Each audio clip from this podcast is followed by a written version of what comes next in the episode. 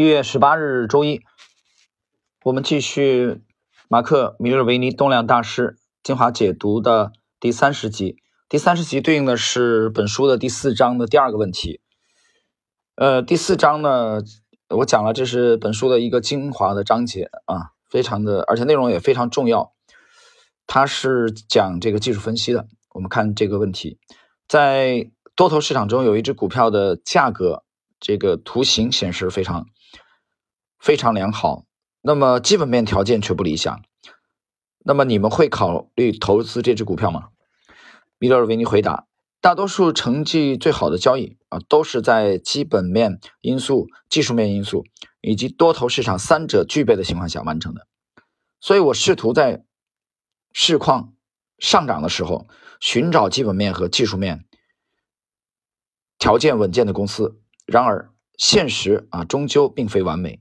那些呈现理想技术架构的股票，展现了我所谓未知的强度，啊，往往提供不错的风险报酬比，因为这类股票较少受到注目，未形成拥挤的交易，所以，是的，我会操作那些价格形态表现优异的股票，即使这些公司欠缺基本面的条件。我们这里 解释一下啊。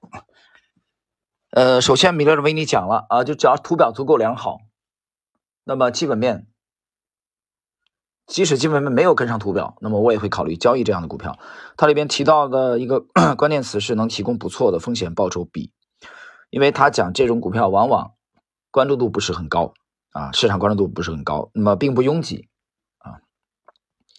同时呢，它里边提到一点很重要的是，我这里要点评的，就是他说展现了。呃，我我所讲的未知的强度啊，解释一下这个未知的强度。什么叫未知的强度？同志们，这个未知的强度，我的理解就是图表走在了基本面之前，那么技术它的趋势走在了这个公司的基本面之前，率先的展现了出来。那么这种情况下呢，就是我们从基本面还没有得到。啊，一些好像很好的因素，但是图表已经展现出来了，这就是先知先觉资金的表现。理解了这一点，那么图表的直观啊就呈现出来了。所以图表对这个专业交易者啊，对趋势交易者这方面的确是有独到之处的。所以马克·米勒维尼非常的坦率啊，他说没关系啊，这个。基本面即使没有跟上啊，图表走在先，只要它的结构足够良好，他刚才讲的原话啊，我依然依然会交易。我们继续，如果股票正处于强劲的上涨势头，那价格走势图明确显示即将发生有啊有大的这个事情发生，我就可能会选择忽略基本面。这种情况会发生在呃这个生物科技啊或者医疗股这类股票，往往在某种新药。即将通过 FDA 啊，也就是美国的食品药物管理局的审核的时候，出现激增的交易量。那我我之前也经常讲啊，就是这个图表走在了基本面的前面，有时候基本面走在图表的前面啊。这个公司实际上已经发生了质的变化，但是图表还没显示出来，也有这种情况。呃，我们看第二位 David Rain，我会单纯的因为技术面条件而买进股票，但那只是就单一的交易而言，而且我并。不会经常这么做。我希望股票的基本面和技术面两者保持一致。如果确实具备两方面的条件，股票可能因此发动长达数月甚至数年的可观的走势。如果只有技术面条件的支撑，最好能够在短期内获利，因为这类价格走势不可能维持太长久。我不做对冲的交易，只要股票维持上涨势头，我就会长时间持有管理的。呃，并管理我的持仓。如果使用的是较短期的时间框架，那么你也许可以单纯的依赖技术架构交易。呃，我们看第二位的呃观点啊，第二位 David Ren 呢，首先是跟米勒维尼一样啊，我也这么干啊，就是技术面足够良好，我可以忽略它基本面，这是第一点他要讲的。第二点，他跟米勒维尼有区别，是他重点点明了，就是这种情况我持有的这个头寸应该一般不会太长。呃，换言之，也就是说他没有得到基本面的。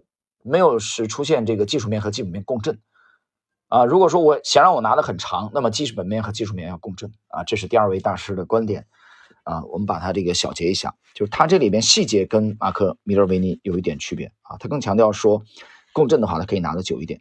看第三位单三格，我当然会如马克指出的那样啊，一些最优异的成长股常常会在漂亮的这个业绩报告公布之前就会发动大幅度的上涨，比如第一太阳能公司，在二零零六年底以每股二十四元。的价格挂牌上市，二十四美元啊，它没有这个盈利的记录，但能够在短期内大幅度上涨。十八个月之后的它的盈利报告公布的前夕，股价已经上涨到了每股三百美元啊，从上市啊，从二十四一年半，从二十四块涨到了三百美元。公司公布的盈利报告确实非常好，但同时也显示，当时稍高于三百元的价格水准已经形成了该股票的顶部。自此以后。股价便一路下跌到二零一五年的四十块。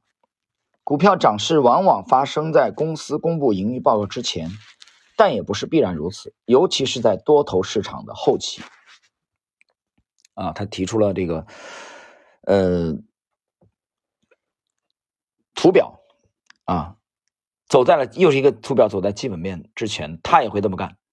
啊，他说是我当然会，所以当仁不让，他和前两位没区别。我也会这么干啊！你只要图表足够良好，他举了一个第一太阳能的例子啊，就是图图表已经先涨了，盈利报盈利报告很靓丽的盈利报告还没发布。第四位马克里奇二世，这两种情况下我都会进场，我期待基本面条件。不过如果走势图的形态非常有利，即使基本面条件不理想，我也会买进。确实如戴维所说，我大多数的持仓也都是短线交易，不是长期投资。好了，四位观点完全一致啊，都会这么干。只要基本面这个，只要这个图表足够良好，呃，第四位马克里奇二世强调的是他的交易风格啊，他偏短啊，他并不是一个长期的持有，所以对他认为对短短的来说这个意义啊，这个问题不大的啊，没关系。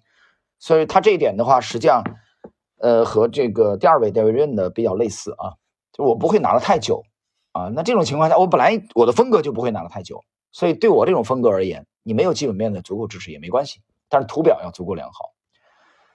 呃，好了，来谈谈我个人的这个理解啊，这个我们平时这个，尤其这些年的交易的时候，我们没有刻意的从基本面去选去选择啊，因为大家去听这个 A 股主力密码系列，呃，那当中我讲了十集，在中级听单一共十五集，主力密码系列十集，这十集当中有九集是讲图表，我只在最后一集讲了这个基本分析。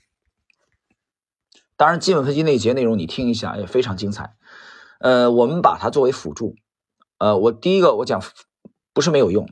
如果让这股票持续的上涨，持续的大涨啊，大涨而特涨，那么没有基本面的支撑是不可能的啊。我不认为一个题材股能在一个很长的时间跨度大幅度的上涨，领先于这个行它所在的行业，领先于这个指数啊，比如说沪指 A 股来说。